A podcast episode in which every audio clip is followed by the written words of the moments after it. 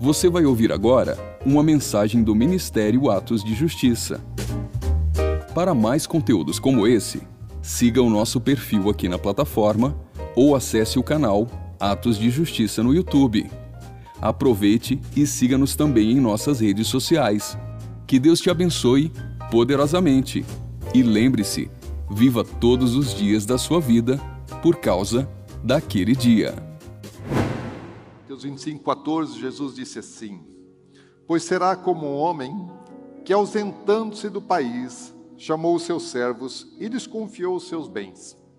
A um deu cinco talentos, a outro dois e a outro um, cada um segundo a sua própria capacidade. Então partiu. O que recebera cinco talentos saiu imediatamente a negociar com eles e ganhou outros cinco. Do mesmo modo que recebera dois, ganhou outros dois. Mas o que recebera um, saindo, abriu uma cova e escondeu o dinheiro do seu senhor.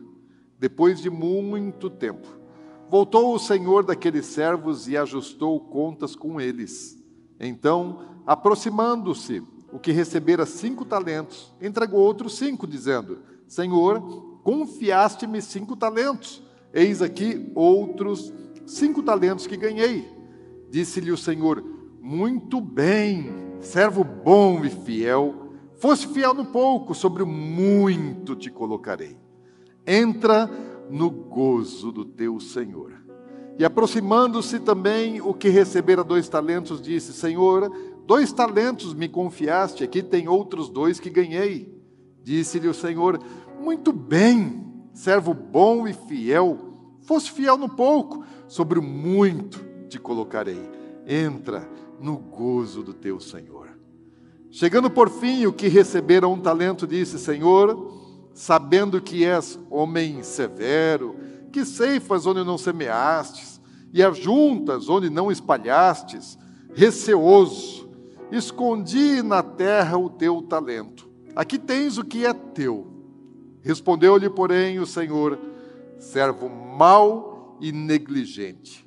Sabias que sei onde não semeei e ajunto onde não espalhei? Cumpria, portanto, que entregasse meu dinheiro aos banqueiros, e eu, ao voltar, receberei com juros o que é meu. Tirai-lhe, pois, o talento e dai o que tem dez, porque a todo que tem se lhe dará, e tirá em abundância. Mas o que não tem, até o que, lhe, até o que tem, lhe será tirado o servo inútil, lançai-o fora nas trevas, ali haverá choro e ranger de dentes. Que o Senhor nos abençoe na meditação dessa palavra. E Jesus aqui ele está caminhando para o fim do sermão profético, o sermão escatológico que começa lá no início do capítulo 24 de Mateus, onde ele está respondendo a questionamentos dos discípulos que haviam feito uma pergunta sobre três momentos proféticos, as coisas que estavam por acontecer, a volta de Jesus e o tempo do fim. E, e Jesus, ele, ele um pouco antes, ele fala a respeito da sua volta, e ele diz que é um tempo desconhecido, que somente o Pai sabe, que ninguém mais sabe o dia e a hora é, da sua volta e recomenda a vigilância e a prontidão, que todos devemos estar preparados, devemos estar prontos o tempo todo. E aí ele faz três, conta três parábolas, né? conta três histórias para expressar uma verdade. E, e aí ele fala a respeito da, da parábola do servo bom e do servo mau, que está lá no final de Mateus 24, versículos 45 a 51. Na sequência, ele conta a parábola das dez virgens, que está em Mateus 25, de 1 a 13. E ele conta então essa última parábola né, dos talentos que nós acabamos de ler.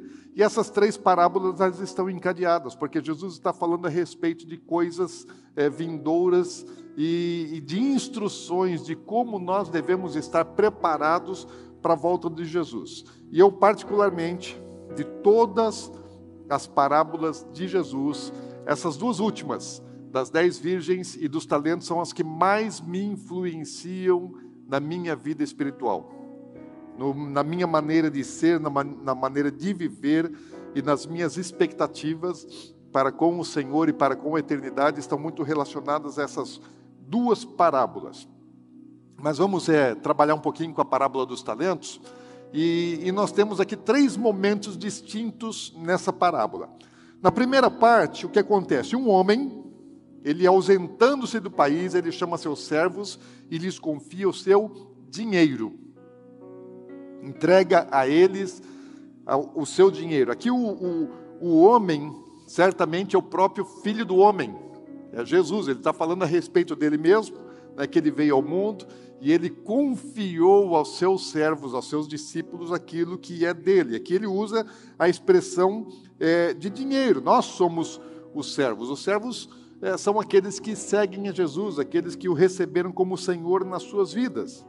E ele faz a distribuição dos seus talentos, dos recursos que ele distribui aos seus servos, conforme a capacidade individual de cada um. Ele sabe o que cada um de nós é capaz é, de administrar, de fazer, de multiplicar. E a um ele dá cinco talentos, a outra ele dá dois, a outra ele dá um talento, conforme a possibilidade, conforme os dons, a capacitação de cada um, que ele muito bem conhece. Talento aqui no, no, no seu sentido original, como Jesus ministrou, ele não trata especificamente das habilidades e dos dons pessoais. Ele não está falando a respeito do, do dom da capacitação musical, ele não está falando a respeito de um talento culinário, ele não está falando a respeito de um, de um talento comercial, capacidade de negociar, de comprar, de vender, de fazer qualquer outro tipo de, de coisa por uma, por uma por uma habilidade pessoal. Talento aqui, especificamente, ele está falando a respeito de dinheiro.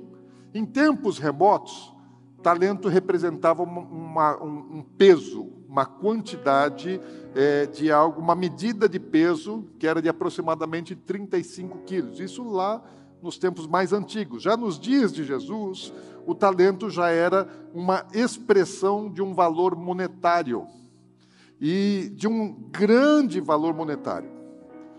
Vamos pensar que a economia daqueles dias era bastante diferente dos dias de hoje. Havia um pouco mais de igualdade. Então, um trabalhador comum de muitas áreas de trabalho, ele tinha é, um, um, um, salário diário. Para cada dia de trabalho, ele tinha um salário diário e era um, um certo padrão para o trabalhador comum de muitas atividades, tanto no campo como em outras, em outras atividades e o salário diário era de um denário.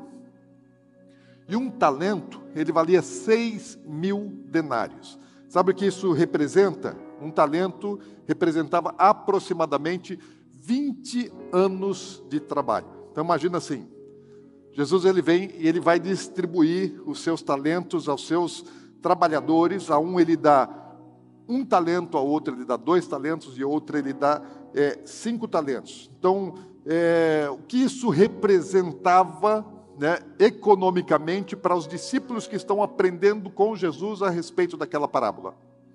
Vamos trazer para a nossa, para nossa vida pessoal, para a nossa realidade. Então, os discípulos pensavam em si, pensa agora em você. Né? O que seria um talento para você?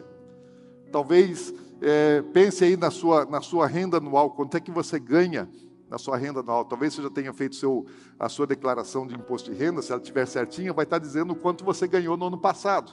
Mas você tem uma ideia mais ou menos do quanto que você ganha no, no, no mês, multiplica isso por 12, você sabe quanto é que você ganha é, por ano. Por 13, né, se você tiver, é, tiver 13 terceiro, então você tem uma ideia é, do quanto você ganha. Agora multiplica isso por 20. Então vamos supor que você é, tem uma renda anual aí de 100 mil reais no ano.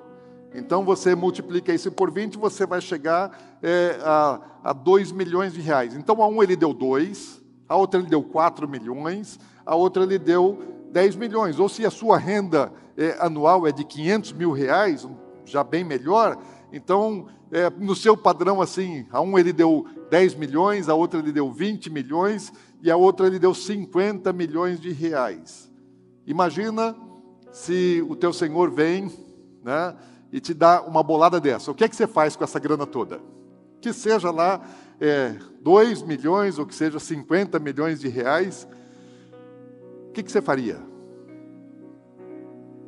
Você pega esse dinheiro, ele é o investidor, e ele entrega na tua mão. Fala, o que, que você vai fazer? Lógico que você vai produzir, você vai é, é, ter benefícios disso, você também vai se prover é, daquilo que você está trabalhando. É a sua, é a renda dele que você vai multiplicar, mas também há uma remuneração para você. Se você disser para mim que a primeira coisa que você vai fazer quando você pegar uma grana dessa é você vai curtir, você vai viajar, vai trocar de carro, eu vou pensar assim que você é, ainda não está preparado para ser um administrador de coisas importantes. O que você faria se você recebesse uma quantidade tão grande? Tudo que nós temos vem de Deus, amém? Tudo que você recebe vem da parte do Senhor. Agora, Deus sabe qual é a sua capacidade. Eu posso até fazer um juízo equivocado a seu respeito, a sua ao seu dom e capacitação de administração, tanto dos recursos financeiros, materiais, como das habilidades pessoais e dos seus dons. Ainda que Jesus aqui estivesse falando especificamente a respeito de, de dinheiro, que eu entendo que essa parábola também se estende, pode ser aplicada a toda a diversidade de coisas e, e qualidades ou habilidades ou dons que o Senhor nos tenha confiado. Eu gostaria de saber tocar e cantar. Deus deu para o Japa, não deu para mim. Ele sabe, eu não sei. É um dom. E cada um aqui tem dons e habilidades específicas. E aqui na nossa vida terrena, Deus nos provê de tudo aquilo que nós necessitamos para cumprir o propósito da nossa existência. Isso é uma, é uma realidade, é uma promessa de Deus.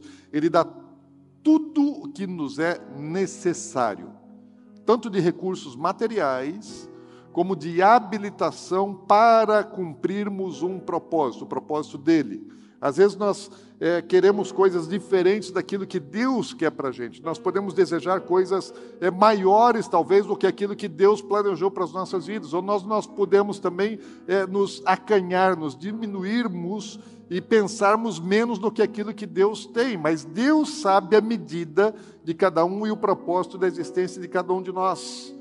Muitas pessoas elas se acham incapazes, se sentem é, desvalorizadas, elas próprias se desvalorizam e acabam se autolimitando. E, portanto, não conseguem realizar aquilo que elas, elas poderiam ou deveriam fazer. Mas Deus é quem te escolhe, Deus acredita em você. Pode ser que as pessoas não acreditem em você, pode ser que você não acredite em você, mas Deus acredita. Deus, ele acredita, ele sabe do seu potencial. E nós deveríamos conhecer o nosso potencial segundo a visão e a medida de Deus. Amém? Agora, o segundo momento dessa parábola, o que acontece? O, o, o, homem que distribui, ele foi embora. E agora, o segundo momento é o que os servos fazem com aquilo que receberam é, do seu senhor. No versículo 16 e 17, Fica aí com sua Bíblia aberta em Mateus 25. Lá no versículo 16 e 17 diz assim: O que recebera cinco talentos saiu imediatamente a negociar com eles e ganhou outros cinco. Do mesmo modo, ou seja, imediatamente, o que recebera dois saiu também e ganhou outros dois. Esses esses dois servos, eles não ficaram aguardando, eles não ficaram esperando é, o melhor cenário, o melhor momento, a melhor oportunidade para irem cumprir o interesse do seu Senhor. Jesus confiou a eles algo, e eles foram rapidamente cumprir o propósito né, daquilo que eles tinham recebido do Senhor. Ninguém precisou dizer para eles, né, vem fazer isso, vai fazer aquilo. Ninguém precisou dar uma, uma oportunidade, porque quem entende o que tem que fazer, ele não, ele não precisa ser chamado, não precisa ser mandado. Tem iniciativa. O bom servo de Jesus é aquele que tem iniciativa. Jesus, o, o, o apóstolo Luiz Hermínio, ele fala assim que Deus gosta dos metidos. aqueles que são atrevidos, que eles vão e, e vão metendo a cara e vão fazendo, e é melhor você errar tentando fazer do que errar por omissão, por não tentar fazer coisa alguma. Então, é, o bom servo é aquele que toma iniciativa e sai para trabalhar, é, para granjear é, frutos para o nosso Senhor. E na mão do bom servo, tudo aquilo que o Senhor dá é uma semente. A semente ela tem potencial, uma única semente, ela tem potencial para produzir uma floresta. Porque uma semente plantada de uma árvore faz com que uma árvore cresça e que essa árvore vai gerar muitas sementes, que essas outras sementes plantadas também vão gerar outras árvores, que vão gerar outras sementes e através de uma semente somente você pode produzir uma grande floresta. Então, tudo que Deus coloca em nossas mãos, Ele tem isso como semente. E Ele quer e Ele espera receber fruto daquilo que Ele nos confiou. E, e aquele outro terceiro servo, que recebeu um talento, diz assim: Mas o que recebera um, versículo 18, saindo, abriu uma cova e escondeu o dinheiro do seu senhor. Então, diferentemente dos outros, esse que recebeu apenas um talento, ele não fez nada. Ele não foi diligente, ele não foi rápido, ele não teve iniciativa, ele não fez absolutamente nada. Ele agiu como, como um covarde, ele agiu como um medroso. E se o Senhor disse que dava a cada um segundo a capacidade, ele tinha capacidade de duplicar, de gerar 100% daquilo que ele recebeu, como os outros geraram 100%. Então o Senhor conhecia a capacidade dele, mas ele não acreditou na própria capacidade, ele teve medo, ele se acovardou, ele, ele fugiu daquilo que era a missão que lhe havia sido confiada. Então, essas são as duas primeiras partes da parábola. E a parte mais importante é a terceira parte da parábola, que é quando o, o Senhor ele vem, tem o desfecho da parábola, que ela, ela é a volta do Senhor que confiou os dons, os talentos aos seus servos. E quando ele chega, o que acontece? Há uma prestação de contas. Ele não, ele não convida para uma uma festa, para um banquete, para um bate-papo. Quando ele chega, qual é a atitude do Senhor? Fala, bom, vamos fazer uma prestação de contas? Antes de qualquer coisa. O que vem depois, vem depois. A primeira coisa, na volta do Senhor, é uma prestação de contas. E o que acontece nessa prestação de contas? Primeiro, é, chega aquele que é, recebeu cinco talentos, se apresenta diante do Senhor e fala: está aqui os cinco talentos. O Senhor não me deu os cinco talentos? Então está aqui os cinco talentos. E junto com os cinco talentos originais que o Senhor me deu, eu tenho aqui mais cinco que eu consegui conquistar para o Senhor. Ou seja, ele sabia: isso não é meu, é do meu Senhor. Ele me confiou, mas é dele. E ele produziu né, o dobro daquilo que ele havia recebido e ele entrega de volta ao seu Senhor. A mesma coisa, aquele que recebera dois talentos, apresenta os dois que havia recebido e mais dois que ele, que ele conquistou. Então, quanto empenho, quanta dedicação cada um desses dois servos precisaram desenvolver, desempenhar. Quanto sacrifício. É que aqui a parábola não fala como é que eles fizeram? Só falar que eles foram imediatos, que eles foram, correram, trabalharam e eles granjearam, captaram, eles duplicaram aquilo que eles haviam recebido. Mas para que eles conseguissem isso, quanto sacrifício pessoal eles tiveram, quanta renúncia das coisas deles, dos sonhos, é, o quanto eles tiveram que trabalhar para o Senhor certamente eles tiveram que abrir mão de muitas coisas, de muitos projetos pessoais. Porque eles passaram a trabalhar não mais para eles mesmos, mas eles passaram a trabalhar para o Senhor que lhes confiou aqueles talentos. E quando eles receberam aqueles, aqueles talentos, eles entenderam que eles eram de confiança, que o Senhor confiou a eles uma responsabilidade. E o sentimento deles fala: eu preciso dar resposta àquilo que me foi confiado. Eu não posso ficar é, é, quieto, eu não posso me acomodar, eu não posso parar, eu preciso deixar os meus interesses, porque antes deles receberem talentos, eles tinham os interesses deles. Falar agora, os meus interesses é, foram renegados ao oitavo, décimo, vigésimo plano. Eu tenho algo principal, eu tenho algo mais importante, eu preciso atender não os meus interesses, mas eu preciso atender agora os interesses do meu Senhor. Então eles não pensaram em si. Eles pensaram no que Jesus queria e como é que eles iriam fazer, como é que eles iriam se desempenhar para agradar o seu Senhor. E a primeira coisa que a gente pode extrair daqui é que tudo que, que nós temos, tudo que eu e você temos, preste atenção nisso, entenda, tudo, absolutamente tudo que você tem, provém do Senhor. Tudo, tudo. O ar que você respira é Deus quem te dá. A sua vida, a sua existência, não foi você que escolheu. Tem gente que é que é mais bonita, tem gente que é menos bonita. A beleza quem deu, né, foi Deus. A cor da sua pele, do seu cabelo, dos seus olhos, não foi você que escolheu. Foi Deus quem escolheu e na vida real ele não, apare não aparece para a gente como nessa parábola e nos dá um saco de ouro.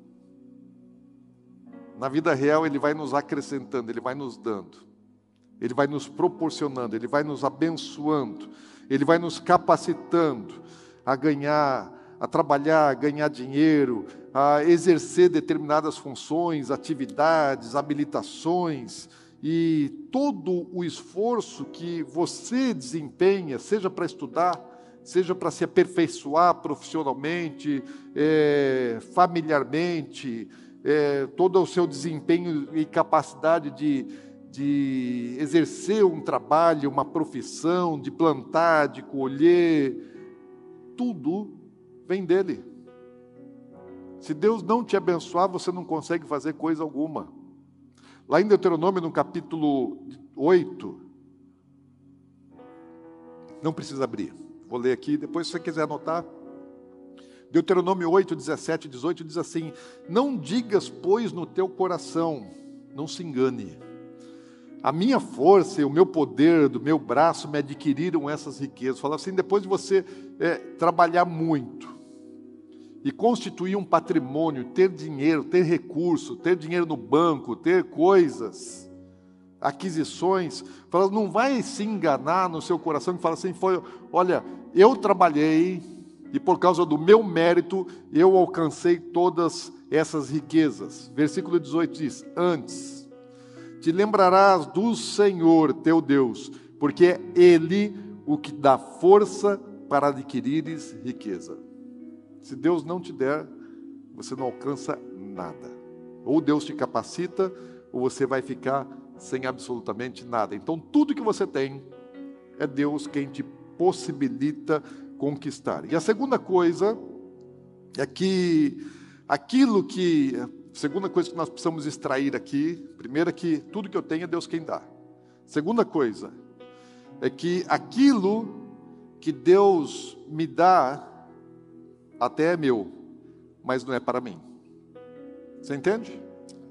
Aquilo que Deus me dá, fica sendo meu, mas não é para mim, continua sendo para o propósito dele, porque é, um dia nós vamos prestar conta de tudo. Um dia eu vou ter que dar satisfação para ele de todas as coisas. Então nós vivemos é, é, no mundo que nós chegamos nele, trazendo o quê? O dia que você nasceu, o que, que você trouxe no bolso?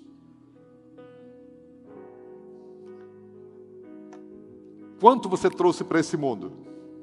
Quanta riqueza você trouxe para esse mundo? Quanto poder você trouxe para esse mundo? Quando você nasceu, lembra? Você veio para esse mundo sem nada. Você, chegou aqui totalmente dependente. Ou alguém te provê, alguém te sustenta, ou você nem sobrevive. Você chegou aqui sem absolutamente nada. E aí nós vivemos, crescemos, estudamos, trabalhamos, adquirimos, conquistamos, e um dia nós morremos. E o dia que você for embora desse mundo, o que é que você vai levar dele? Você veio para cá, você conquistou, trabalhou, enriqueceu, tem casa, propriedade, terreno, joia, dinheiro, um monte de coisa. Agora você morreu. Daí vão abrir todas as gavetas do caixão e vão encher de coisa para você levar tudo embora de... para a vida futura. É assim que funciona, não? Não. Você vai sair desse mundo e sabe o que é que você vai levar para lá? Só aquilo que você trouxe de coisas materiais. Nada. Então, o que nós levamos para a vida vindoura não são as coisas materiais. Tudo que nós conquistamos aqui nessa terra, tudo que nós adquirimos aqui, fica aqui. Então, para quem é aquilo que nós temos? Jesus ele chega faz uma pergunta dessa numa situação para um produtor, né? um, um, um agricultor que foi lá, plantou e produziu muito, dele fala: Olha que colheita maravilhosa, é, os meus celeiros não cabem tudo isso. Sabe o que eu vou fazer? Eu vou derrubar o celeiro velho, eu vou construir celeiros novos e vou lotar eles, porque agora eu posso me regalar, eu posso viver o resto da minha vida com abundância, porque tem uma grande produção, tem uma grande riqueza. E aí o Senhor diz para ele: fala, Louco, ô louco Hoje te pedirão a tua alma, e o que tens para quem será? Então, essa pergunta Jesus ele, ele está fazendo a todos nós: o que tens? Para quem será? Hoje você tem, mas nada é para você. Estão comigo, gente? Amém? Culto avivado, gente. Cheio de glória a Deus e aleluia. Deus me dá é para servir os interesses dele, gente. Isso é princípio. Isso é princípio. Não é Deus quem me serve, sou eu quem o serve. Amém? Às vezes, assim, nós vivemos um tempo em que o evangelho parece assim que é, Deus é que tem a obrigação de servir os evangélicos. Todo crente precisa ser servido por Deus. Nós temos os direitos, né? nós somos cheios de direito. Deus tem que fazer, Deus tem que responder, Deus tem que dar, Deus tem que prover, Deus que tem que tudo. Ou seja, Deus é quem tem que nos servir. Mas não é isso que a Bíblia nos ensina, não foi essa pregação de Jesus. Não é Deus quem nos serve. O mandamento é: mas buscai em primeiro lugar o reino de Deus e a sua justiça, e todas as demais coisas vos serão acrescentadas. Então, é, não é assim: Deus me serve, eu sirvo a Ele, o reino dele, o interesse dele, e tem que colocar isso em que lugar? Em segundo lugar, primeiro eu vou cuidar da minha vida, depois eu vou cuidar da minha família, depois eu vou cuidar do, do interesse do meu patrão, da minha sociedade, e depois, se sobrar um tempinho, eu vou cuidar das coisas de Deus. É esse o mandamento? Não. O mandamento é em primeiro lugar. O que está em primeiro lugar na sua vida?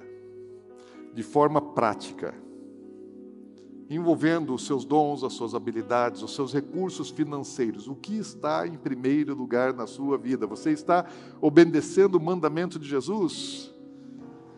Saiba do seguinte: um dia, um dia, todos nós estaremos diante dele.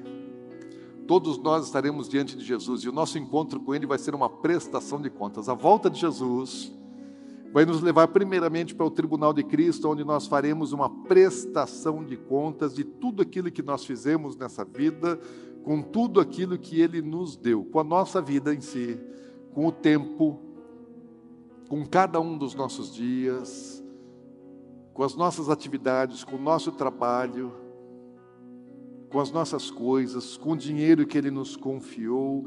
E saiba que você não tem como escapar disso, você vai prestar contas, acredite ou não. Se hoje fosse o dia da sua prestação de contas, como seria? Você está pronto? Você está preparado para esse momento, para se apresentar diante de Jesus e prestar contas a Ele? Agora, o que Jesus prometeu aos servos que lhe sejam fiéis? Qual a promessa? O que é que Jesus está nos ensinando aqui nessa parábola? Dois servos, um que recebeu cinco talentos e outro que recebeu dois talentos. Eles foram fiéis e eles receberam exatamente a mesma sentença de Jesus. A, a, o que faz diferença não é a quantidade que eles apresentaram, mas a disponibilidade que eles tiveram de servir ao Senhor. E ambos receberam a mesma, idêntica sentença. Jesus ali, porque é um tribunal. Jesus ele está sentado no tribunal, tribunal de Cristo. E, nessa, e nesse tribunal, é, nós é que estamos sendo avaliados e nós vamos ser sentenciados por Jesus. E essa sentença pode ser uma sentença favorável, pode ser uma sentença, uma sentença desfavorável. E aqueles que foram fiéis a Ele ouviram a mesma sentença, quando Jesus diz assim: Muito bem, servo bom e fiel, fosse fiel no pouco. Sabe aquele que recebeu 50 milhões? Fala, te dei um pouquinho. E sabe de uma coisa? Você foi fiando o seu pouquinho. Sobre o muito te colocarei. Então não importa o quanto você tem, o que importa é o que você faz com aquilo que Ele te dá. Se muito ou se pouco. Para aquele que recebeu lá 2 milhões, ou para aquele que recebeu 100 milhões, o que importa não é a quantidade, é o que você fez o quanto você se empenhou, o quanto você se doou. E aqui, no caso, os dois servos, eles dobraram aquele que receberam de Jesus. O que é que Jesus está comunicando aqui? O que, é que Jesus nessa parábola está ensinando aos seus discípulos, está ensinando para mim e para você?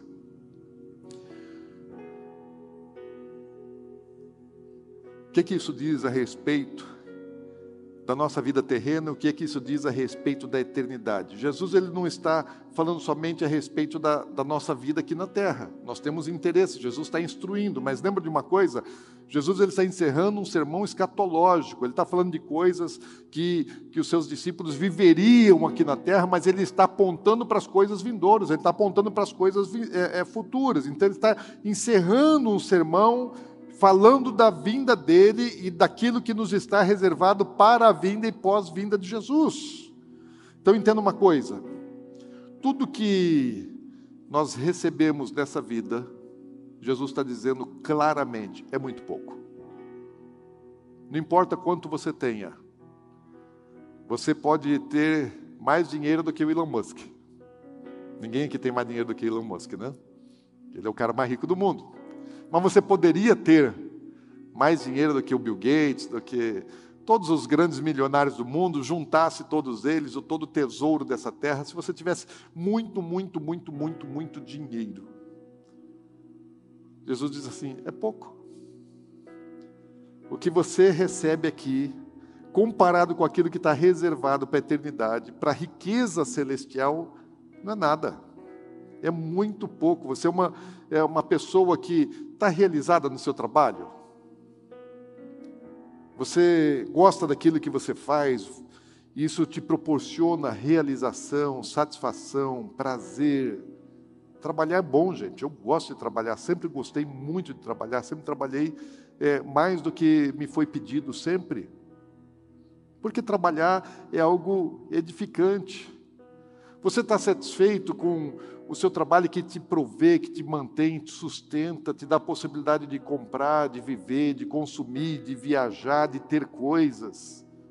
O trabalho proporciona essas coisas. Agora, o que Jesus está dizendo, falando assim: olha, vocês foram, trabalharam e vocês é, duplicaram aquilo que eu dei.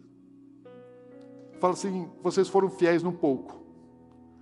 Agora, o que que Jesus deu pouco para eles? O recurso era só o meio para que eles pudessem trabalhar, ok?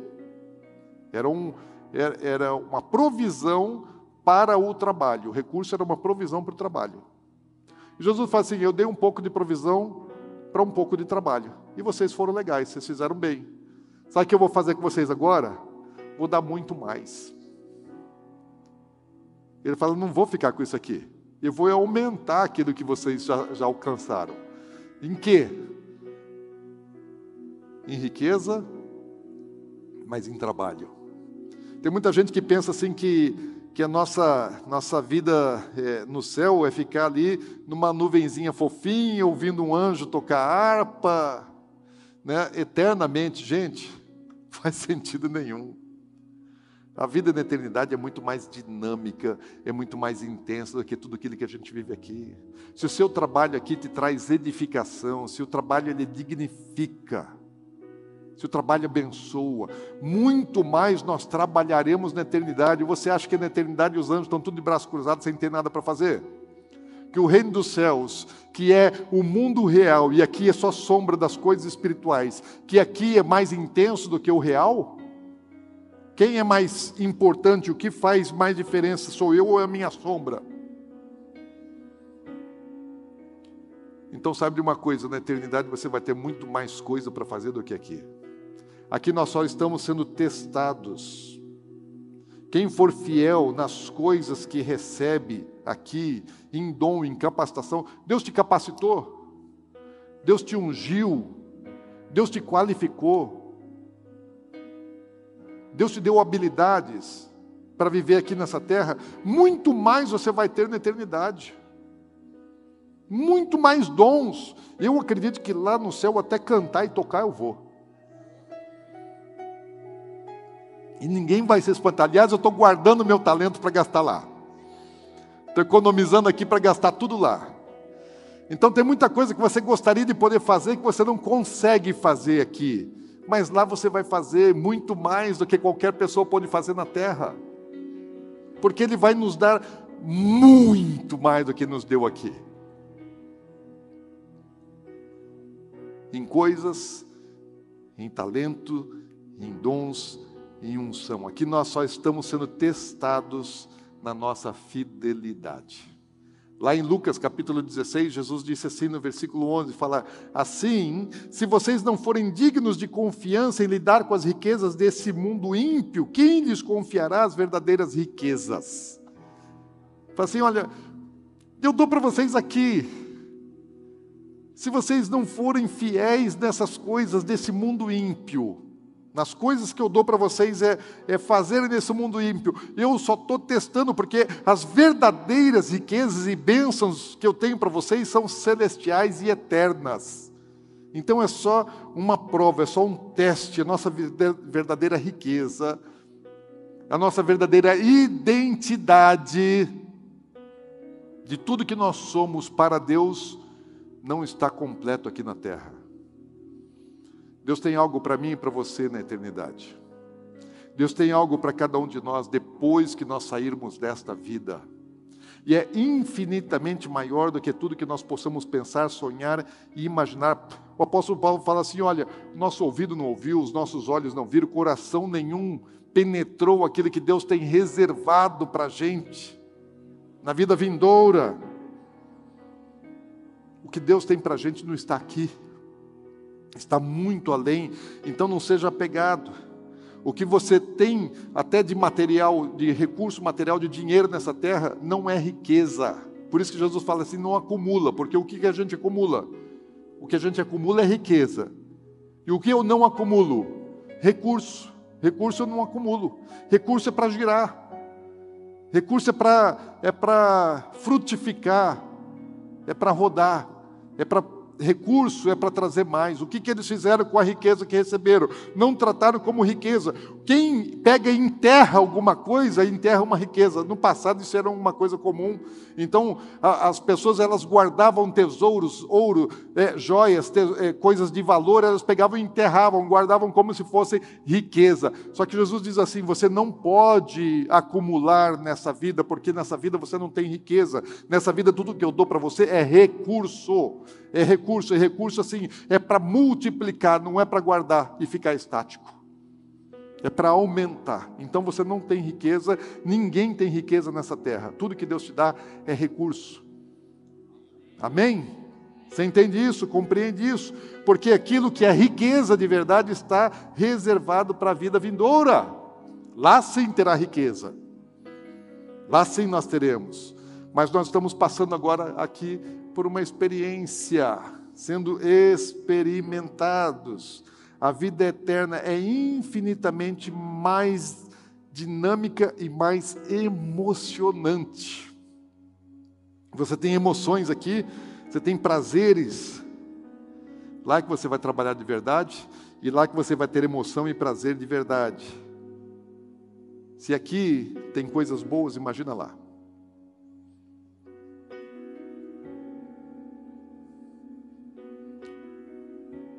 E Jesus ele diz mais. Ele não apenas diz assim que eu vou estabelecer vocês sobre o muito.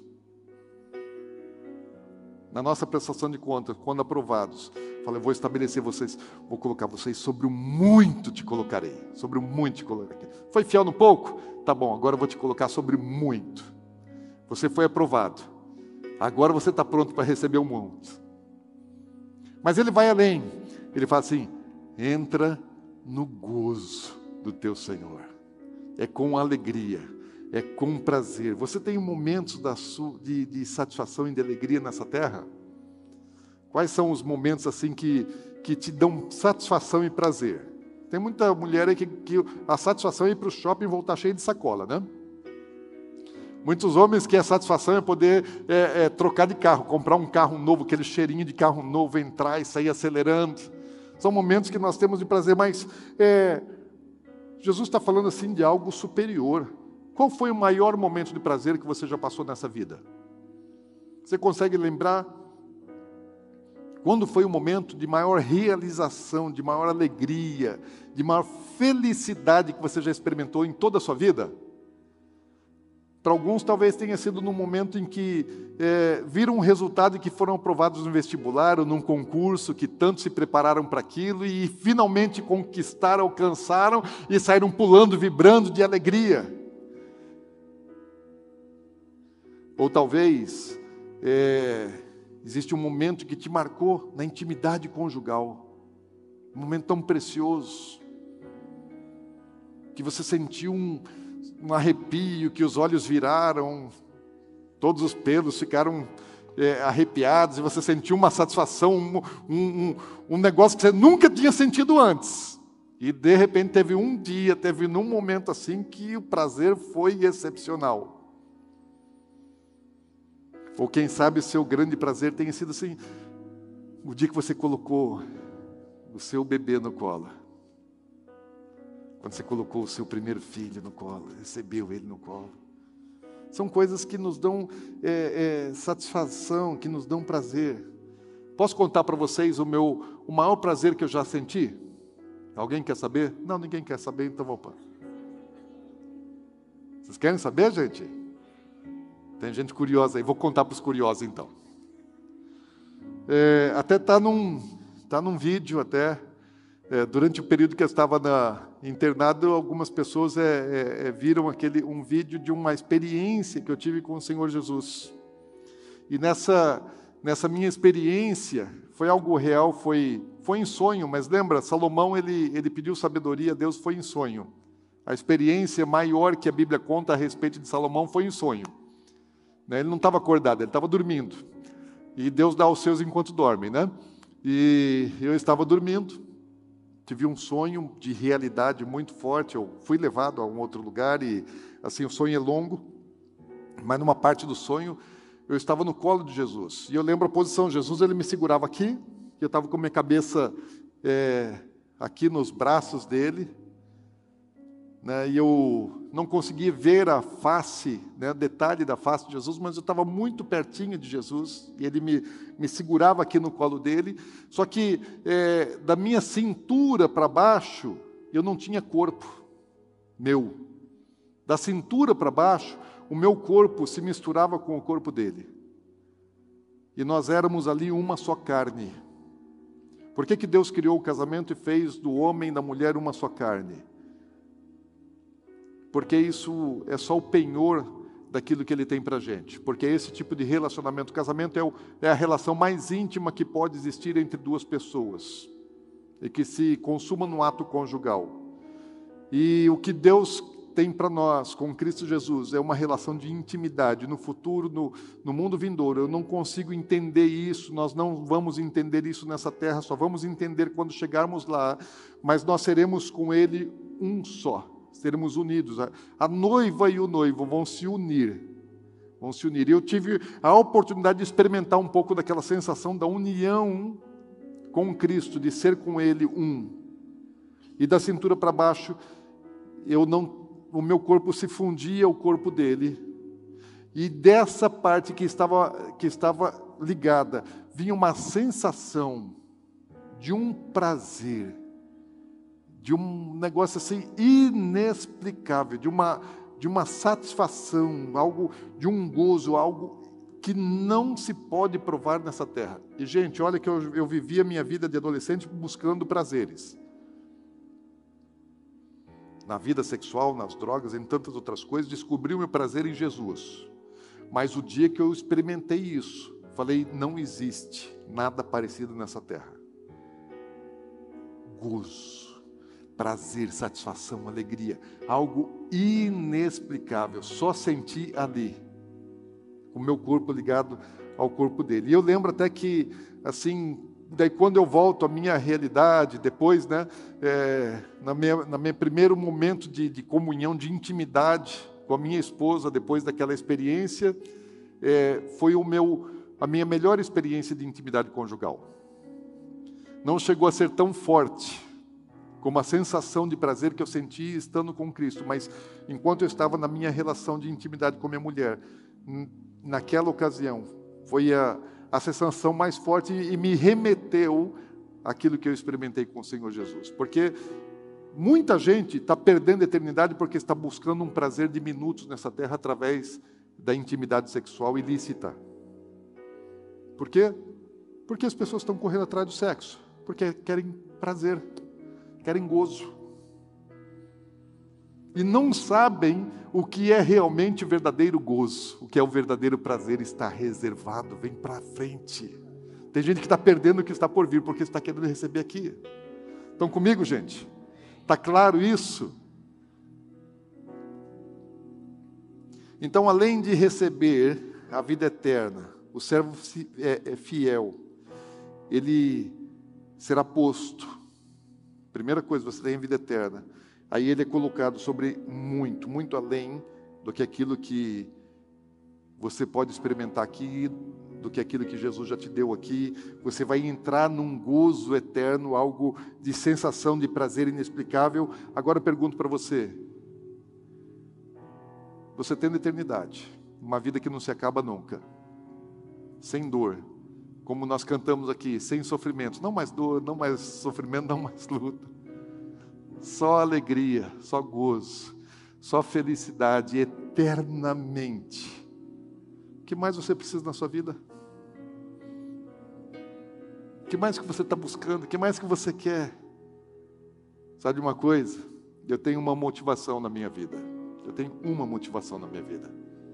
Tudo que eu faço é movido por um desejo. Eu digo tudo que eu faço tudo que eu me empenho é movido por um desejo de um dia eu poder estar diante dele e olhar nos olhos dele,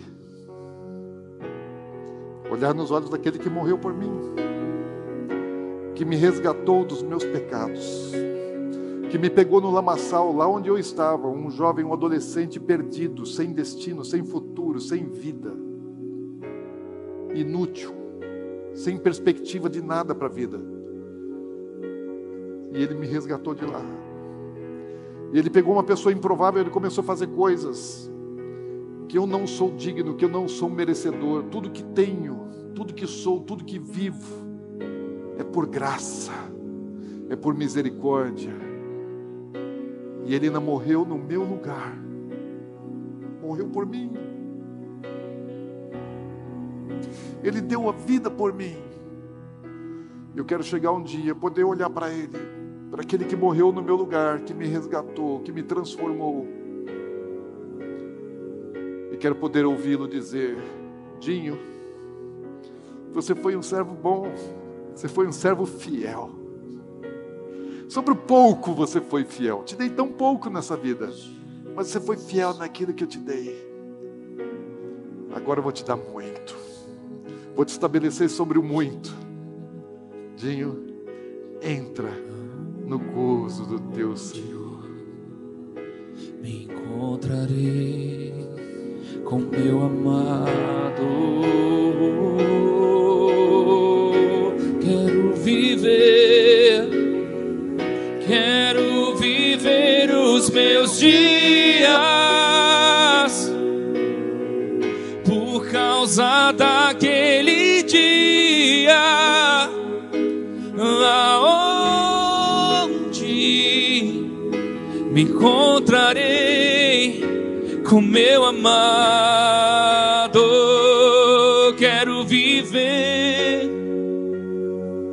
Mas querem isso? Fique em pé. quero viver os meus dias Você quer isso? por causa daquele dia aonde me encontrarei com meu amado Jesus. Quero viver,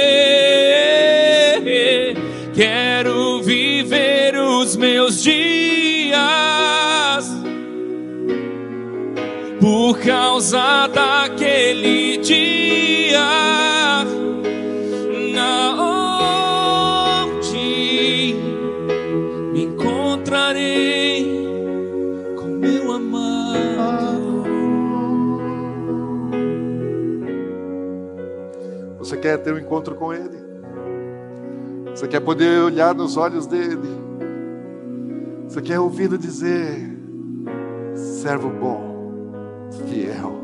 Sobre o pouquinho você foi fiel, sobre muito te colocarei. Entra no meu gozo, está preparado para você desde a fundação do mundo. Quantos querem isso? Então viva cada um dos seus dias. Viva cada um dos seus dias, viva todos os seus dias por causa disso, nenhum dos seus dias. Não perca tempo, viva todos os seus dias por causa disso. Toma seu assento um pouquinho, porque ainda tem mais uma parte. A gente podia parar aqui, né? Mas a gente não pode omitir o que está para frente. Porque existe mais um personagem aqui. Tem mais um servo que recebeu um talento. E, e Jesus deu um destaque muito especial para esse, para esse servo nessa parábola. Vai lá para Mateus 25, a partir do verso 24.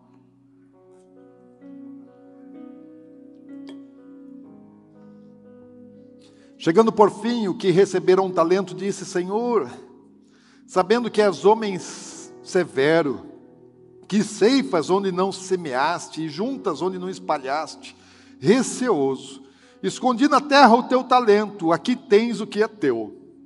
Respondeu-lhe, porém, o Senhor, servo mau e negligente: Sabias que ceifo onde não semeei e junto onde não espalhei? Cumpria, portanto, que entregasses o meu dinheiro aos banqueiros, e eu, ao voltar, receberia com juros o que é meu. Tirai-lhe, pois, o talento e dai-o ao que tem dez. Porque a todo o que tem se lhe dará, e terá em abundância. Mas o que não tem, até o que tem lhe será tirado. E o servo inútil, lançai-o para fora nas trevas. Ali haverá choro e ranger de dentes. Sabe esse cara que ele fez nada com o que recebeu de Jesus. Ele recebeu segundo a sua capacidade, mas ele não deu nenhum fruto. Não tinha nada para apresentar de fruto para Jesus. E ainda tentou culpar Jesus. Quis dizer que Jesus era injusto. Porque ele diz assim: "Olha, eu sabia que o Senhor ele o Senhor colhe onde não plantou. E o Senhor traz para si aquilo que o Senhor não espalhou.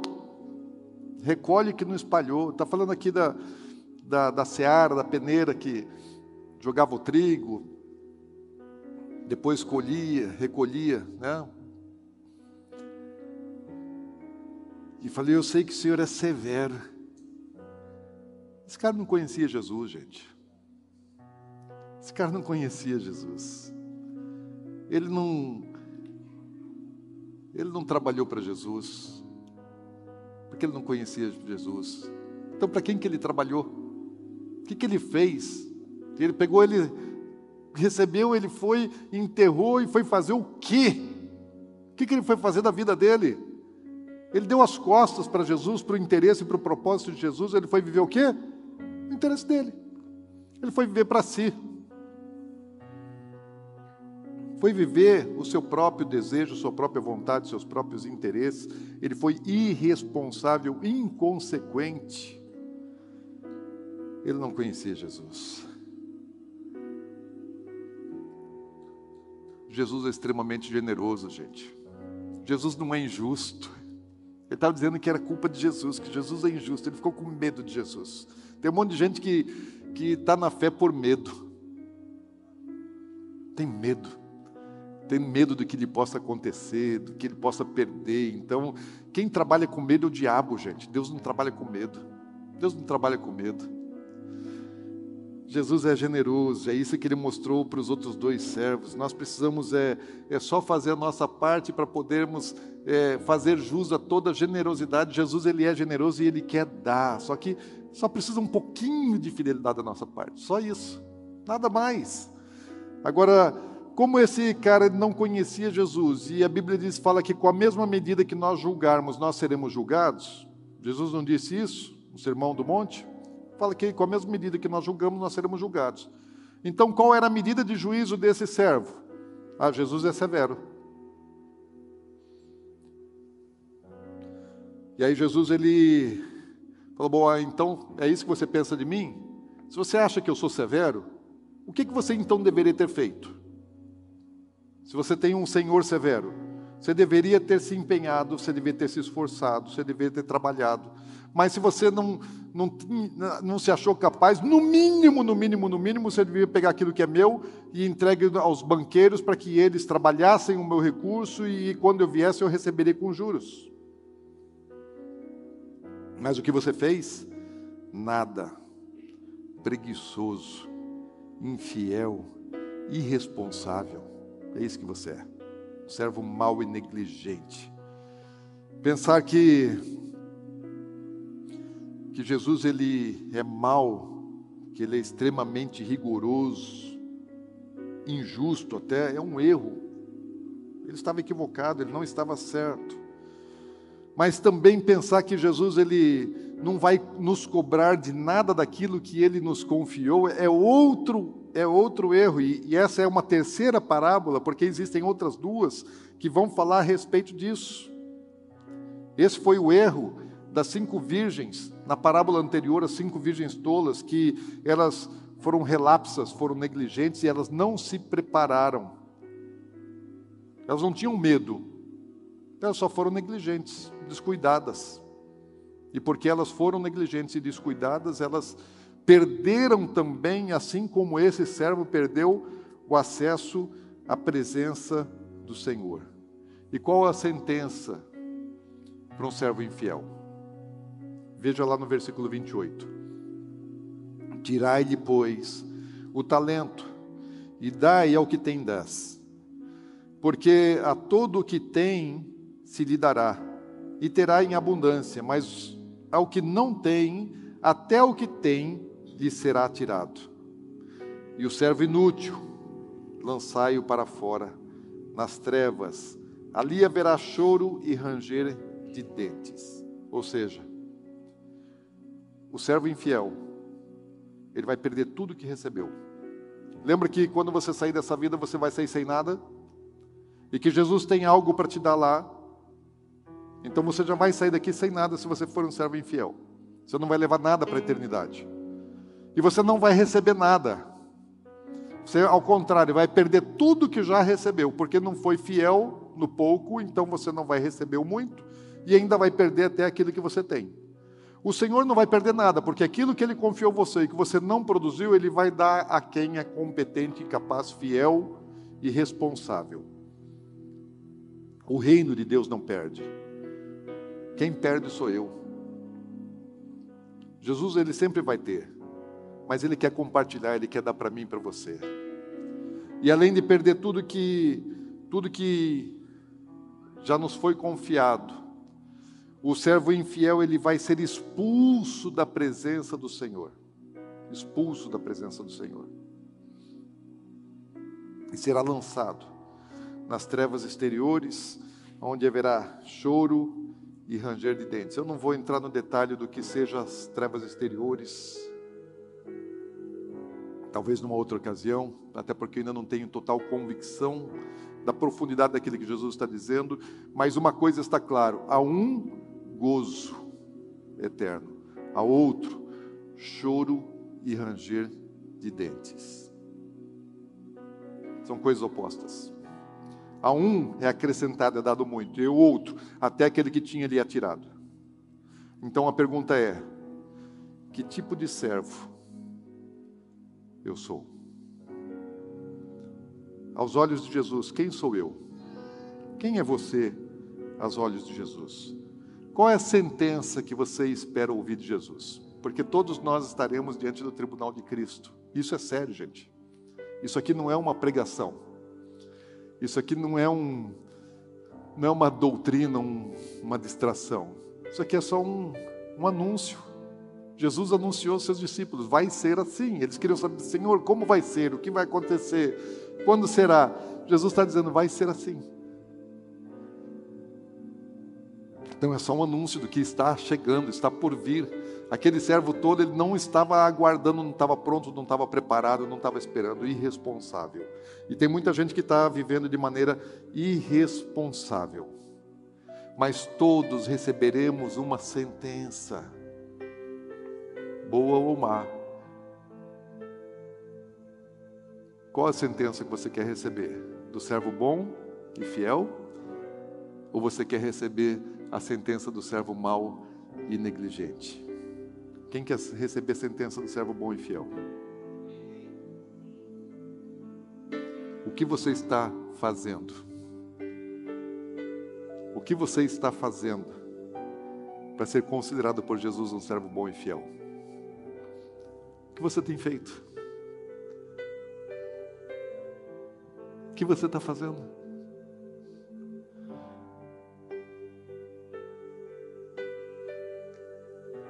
que você está fazendo. Jesus está olhando para você agora, sabe? Está tudo anotado. E Ele está olhando para você e está dizendo assim: olha, você está sendo servo bom e fiel. Ou corre o risco de Ele estar olhando para você e achar que você não está sendo fiel, que você está sendo negligente. Você está fazendo tudo o que você pode fazer pelo reino de Deus? O reino de Deus está em primeiro lugar na sua vida? Você está fazendo tudo? De verdade você está fazendo tudo? É o máximo que você pode fazer pelo reino? É aquilo que você está fazendo? É isso? Ou existe uma medida que você pode ir além? Você pode fazer mais? Por que você não está fazendo tudo que poderia fazer? Existem algumas pessoas que acham assim, está muito ocupado. Ah, Deus sabe que eu tenho trabalho, que eu tenho estudo, que eu tenho família, que eu tenho que ir para academia, que eu tenho, tenho isso, tenho aquilo, tenho aquilo. Me ocupei tanto, me enchi tanto meu dia a dia de atividades, de coisas que eu preciso fazer, e você se torna escravo das suas próprias atividades, daquilo que você se obrigou a fazer. Você não tem tempo? Será que isso vai servir de desculpa? Naquele dia vai servir de desculpa? Eu não tinha tempo. Eu não fiz porque não deu tempo. Jesus vai aceitar esse tipo de argumento? Sabe que tem algumas pessoas que às vezes elas, por um tempo, elas estão sendo é, é, fiéis, trabalhando, fazendo, mas de repente acontecem algumas coisas no percurso da vida que elas param, desanimam e até desistem, andam para trás. A Bíblia diz: aquele que lança a mão no arado não olha para trás. Você não pode nunca olhar para trás, você tem que sempre avançar, sempre ir para frente. Mas muitas pessoas param, muitas pessoas retrocedem. Por que parou? Por que parou? Se você estava no caminho, se você estava na obra, se você estava com a mão no ar, é porque parou. Quem mandou largar a rede? Quem mandou parar? Quem mandou parar? Por que parou? Quem mandou você parar? Por quê? Se frustrou? Se decepcionou com pessoas?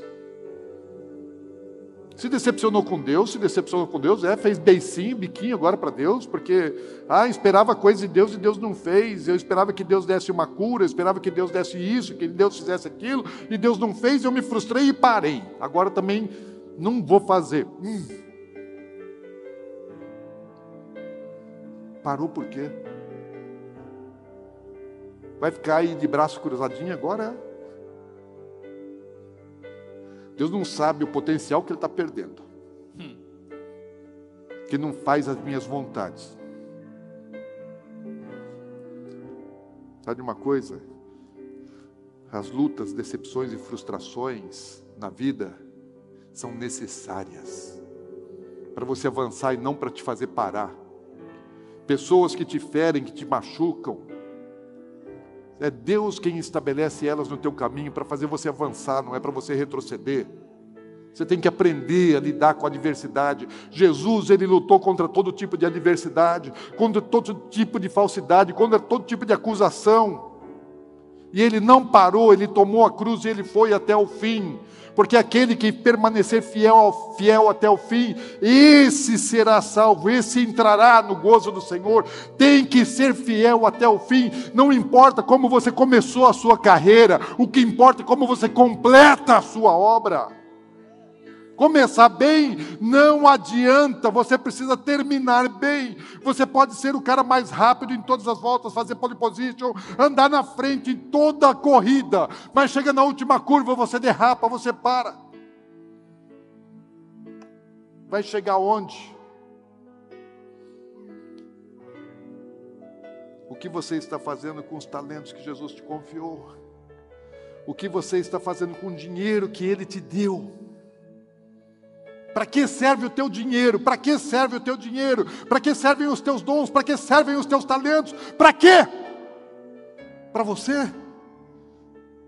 Para agir de maneira egoísta, pensar só em você? Não é para isso que ele te confiou coisas. Não é para isso que ele te confiou dinheiro. Não é para isso que ele te confiou habilidades e talentos.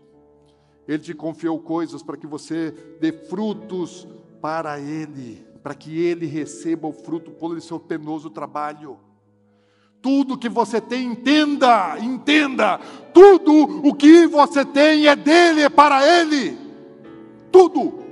Seu negócio, sua empresa, tudo, tudo, tudo. Então trate isso como pertencendo a ele. Tudo que você tem é dele. Ou então você não é servo. Porque se você é servo, você serve.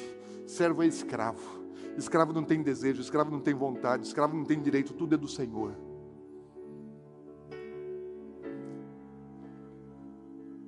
O que a gente faz com aquilo que Deus nos confiou vai determinar o que nós vamos receber na eternidade, o que você espera da eternidade. Você está determinando o que você vai receber na eternidade, conforme aquilo que você faz com aquilo que Ele te confiou. Ser servo bom e fiel dá trabalho, gente. Ser servo bom e fiel implica renúncia. Ser servo bom e fiel não pode ter preguiça. Ser servo bom e fiel não pode fazer beicinho. Ser servo bom e fiel não pode se magoar, não pode se ressentir não pode desanimar. Para ser servo bom e fiel, você tem que colocar o reino de Deus em primeiro lugar e tem que se esforçar, porque o reino é alcançado pelo esforço. É com força que se alcança, que se conquista o reino, não é na fragilidade. E não adianta querer ser servo bom e fiel virtual. Tem algumas pessoas que estão nos assistindo pela internet. Glória a Deus pela internet, especialmente ela foi muito boa durante a pandemia, porque você não podia congregar. Mas sabe de uma coisa? A internet gerou um monte de, de, de, de crente virtual. fica lá sentado no sofá, talvez não seja o seu caso. Mas se for, entenda isso, preste atenção e ouça isso. Crente virtual nunca vai ser servo bom e fiel. Crente que fica acompanhando o culto só pela internet, que gosta só ver. Ah, gente, eu, eu muitas pessoas, muitas pessoas, é, depois da pandemia me disseram assim: Ah, pastor, eu não estou indo na igreja, mas estou lá assistindo o culto pela internet, estou acompanhando pela internet. Você acha que está sendo servo bom e fiel? Tem jeito de ser servo bom e fiel acompanhando pela internet? Então, tira o bumbum do sofá, toma atitude, vai para a congregação, vai para a igreja. Às vezes você nem é de Campo Grande, não estou falando que você tem que vir para Atos, não. Vai para o lugar que Deus te estabeleceu, para o lugar que Deus quer te, te usar. Vai ficar aí, isso, ficar assistindo no YouTube, não vai fazer você é, produzir fruto nenhum. Tocar vai querer só engordar, engordar, engordar, só receber, receber, receber. Jesus não mandou você ficar recebendo na internet, no YouTube. Jesus mandou você ir servir, trabalhar. Isso você não faz aí. Você faz no meio do povo, da congregação, dos ministérios locais. Então toma atitude. Toma atitude. Está assistindo o culto pela internet hoje? À noite, vai no culto na tua igreja, tá? Se você é membro aqui, vem aqui no culto. Se você é membro em outro lugar, se você não é membro nenhum, trata de membrar, vai para a igreja. Porque igreja é o lugar de servir, igreja é o lugar de você se comprometer de você treinar, de você ser, ser preparado. Então toma atitude. E você que está presente também, faz favor, toma atitude. Mas eu tenho que te dizer uma coisa: não faça nada por medo. Porque eu sirvo Jesus. Porque eu vivo cada um dos meus dias pensando naquele dia que eu, que eu vou olhar nos olhos dele. Não tenho medo. Não faço isso por medo. Sabe por que eu faço isso? Porque eu tenho uma grande expectativa. Porque eu tenho uma grande expectativa, porque eu anseio por isso, porque eu desejo isso, porque isso é o que eu quero. Isso não me, isso não me, não me dá medo, isso não me afasta. O que dá medo afasta, mas aquilo que eu tenho me atrai, me atrai a Ele.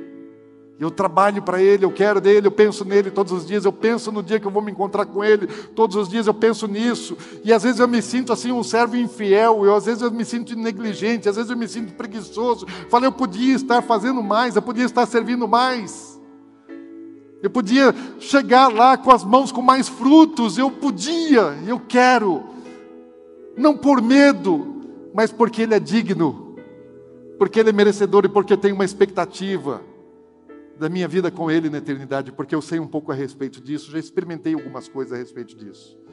E eu sei um pouquinho daquilo que está por vir. Então, o que eu tenho para dizer a você: tome uma decisão. Tome uma decisão. Decida ser um servo bom e fiel. Porque a seara está pronta. O que está faltando são os ceifeiros. Decida servir Decida trabalhar, decida dar frutos. Decida dar frutos. O que, que você tem habilidade? Quem sabe você tem habilidade para cuidar das crianças? Vai servir no Ministério Kids. Nós temos aí centenas de crianças na igreja, centenas de crianças. E uns poucos professores e professoras para cuidar de um monte de criança. E você está fazendo o que por essas crianças? Nós estamos orando por essa geração. Tem um Ministério Kids que está precisando de gente que ame vidas, que ame crianças, porque eles são o terreno fértil e nós temos a boa semente. Se nós não semearmos, outros vão semear. Ou, ele, ou essas crianças vão receber a semente que nós temos para dar, ou o diabo vai plantar a semente deles e o fruto vai vir depois. Então, qual é o fruto que nós queremos nessa geração?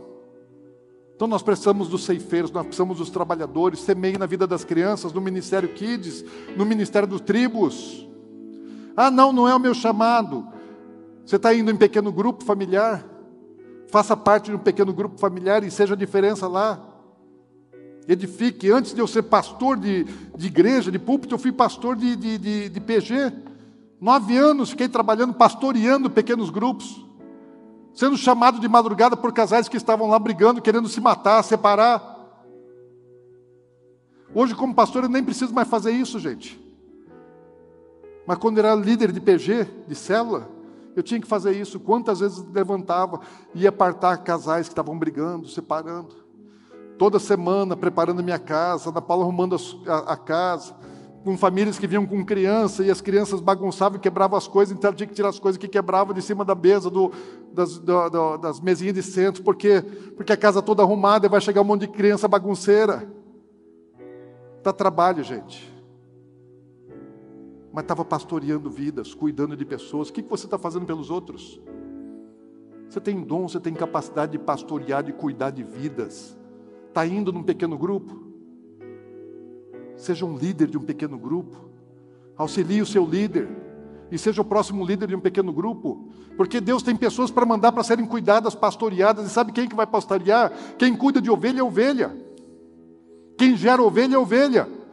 Pastor não gera ovelha, Ovelha gera ovelha. E ele quer mandar mais gente, mas ele vai mandar para quem? Cadê os ceifeiros? A seara está pronta, está faltando os trabalhadores. A, a seara está pronta, os cearenses aqui estão frouxos. Tanto trabalho social, tanto trabalho social sendo feito.